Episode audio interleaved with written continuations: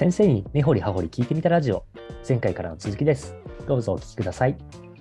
相手に貢献できたっていう気持ちにもなるんで、これ結構強力な感情ですよ。いやー、これ、あー、すごい、今私も納得しました。学びました。そうっすよね。こう、ちっちゃな成功体験を詰める場ってそういうとこしかないですよね。そうなんですよ。という同時に思ったのが、こう、さっき言った心のウォーミングアップみたいな話にも近いかもしれないんですけど、はい。なんか、ミスをすることに対する恐怖心のウォーミングアップみたいなのって結構あるなと私は思っていて、はい。要はなんか、失敗したくないとか、ミスしたくないって生徒思いがちだと思うんですよ。別にそれは、あの、普通だと思うんですけど、はい。なんか、そういう感情になるときって反応しづらいじゃないですか。答えづらいし、なんか言いづらいけど、友達同士で伝え合うみたいなことをしてると、多少ミスしても許容されるわけじゃないですか。許容されるというか、OK、OK 伝わってるよみたいな話になるわけじゃないですか。うん。なんか、ミスに対する姿勢が変わるなと思ったんですよね。うん。この活動していく中で。なんかそれはミスじゃなくて、なんか伝えるためのトライアンドエラーの道筋の一個なんだみたいな風になってくると、はいなんかこう自分の行動に対してもっと自信が持てるようになるような気がしたんですよね。ああ。いや、あると思いますよ。本当に。うんいやー、そうですよね。なんかちょっと前に先生他の先生の話を聞いた時もなんかすごいペアワークさせたいとか発表させることを重視してるけどそれをずっと続けた時何が変わったかでいうとミスを堂々とできる生徒が増えたみたいなこと言ってたんですよね。うんうんうん。素晴らしいです。堂々と発表してた多少ミスがあっても別になんかそれは指摘してもらってあここ確かにミスしてるねみたいな話を受け止められる生徒が増えたって話をしててうん。いやーいやなんかまた別の回の話になりますけど、はい、まあ結局、なんかこう伝え合いとか学び合いとか、なん。かそういうののいいとこって、やっぱ失敗する経験ができることですよね。ああそうですよそれ失敗ねするから、なんかもうもっと学ばなきゃって気持ちになるし、うん。失敗するから相お互いが補い合うこともできる。だから教室で、あれ他の人と一緒に勉強してることに意味があるわけですよ。はいはいはい。講義型で一方的に知識伝達してるんだったら、もうある意味 YouTube でもいいわけだから、そうですね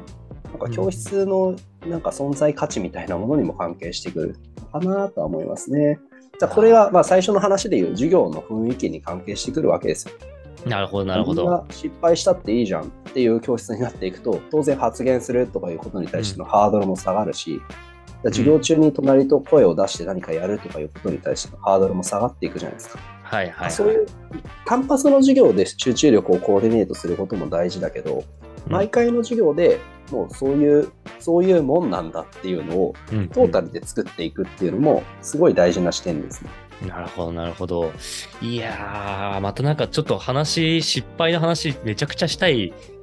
気がしてるんですけど、個人的にはこのテーマっていうのは。ちょっと今日は時間が多分かなりオーバーしてしまうので、次回失敗とかっていうところについても深掘りできればと思ってはいいますと。今日のお話、またちょっともうちょっと深掘りできる余地がありそうに感じていながら、なんか一旦ちょっと今の段階でまとめていくと、なんでやっぱ、はい。あの、授業というものを捉えたときに、いいクラスって何だっけ？って問いて始まったんですけども、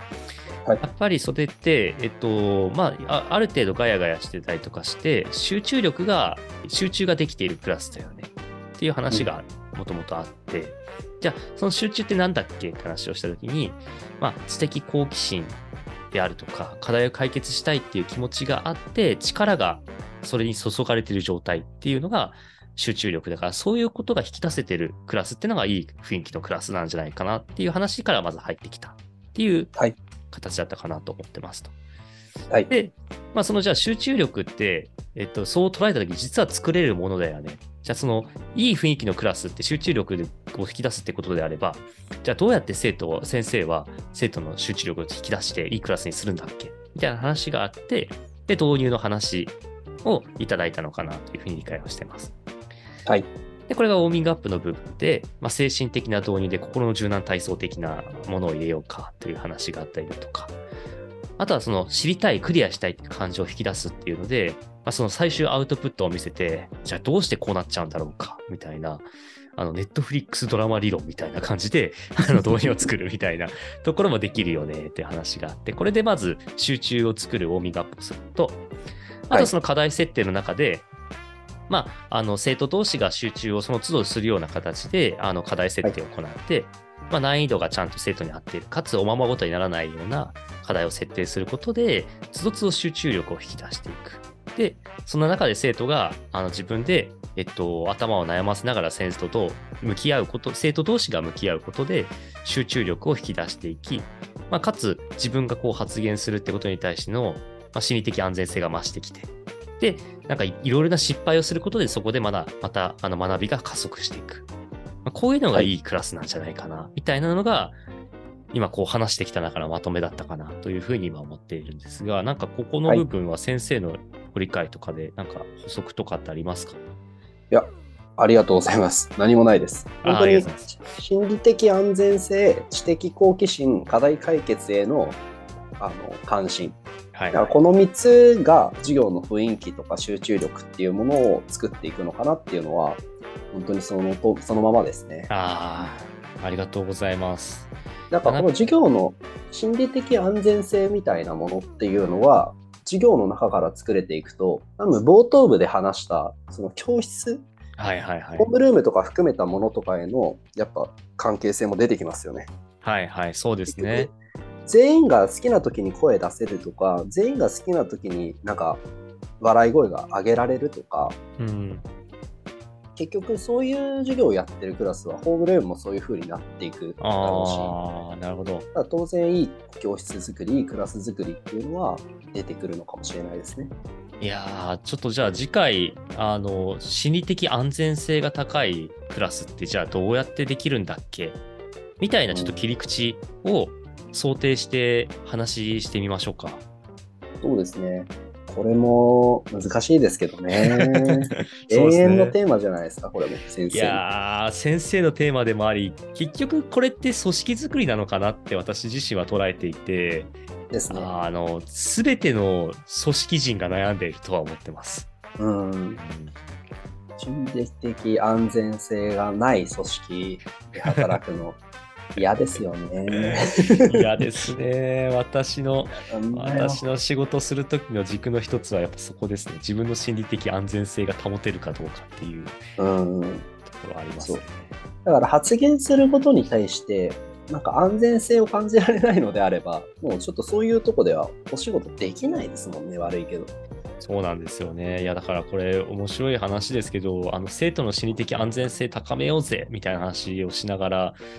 じゃあ先生同士の心理的安全性はどうやって高めるんだろうみたいな話は、全く別軸の議論になってしまうという、なんかちょっと面白い構造ってありそうだなって思ってますよ。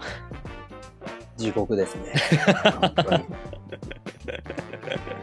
地獄って言っちゃダメですよ、先生。そうですね。まあそういうあの地獄みたいなねところもあると思いますからね。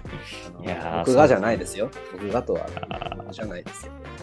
あの収録する前、ちょっと打ち合わせしてましたけど、はいなんか心理的安全性が保てる場は作っていきたいですよね。うん。そのそうですね。学校っていう中での組織しかないじゃなく、なんか先生同士がつながって、ここの中で自分はどう授業を展開したいんだとか、どういう授業を作りたいんだ、どういうふうに生徒を育てたいんだみたいなことをちゃんと意見表明して、で、それがちゃんとこうお互い話せるような場が、なんか学校以外にできればいいのかなって思ってるんですよね、我々は。うんうんうんうん。なんかそういう活動をしたいんだなって、改めて今なんか言語化できた気がします。いいですね。うんいや、本当そうですよ。で、本当は自分がやりたいことを胸に秘めてるとかね、授業でもっとやりたいことがあるとかね、まあ、そういうのもどんどん口にしていいし、それを一歩踏み出せるためのね、一個何かやるためのお手伝いができたら素敵ですよね。そうですね。いやーまあ、そういう意味だと、このポッドキャストもなんかそういう先生が、そうだよね、そういう思い捨てちゃダメだよねとか、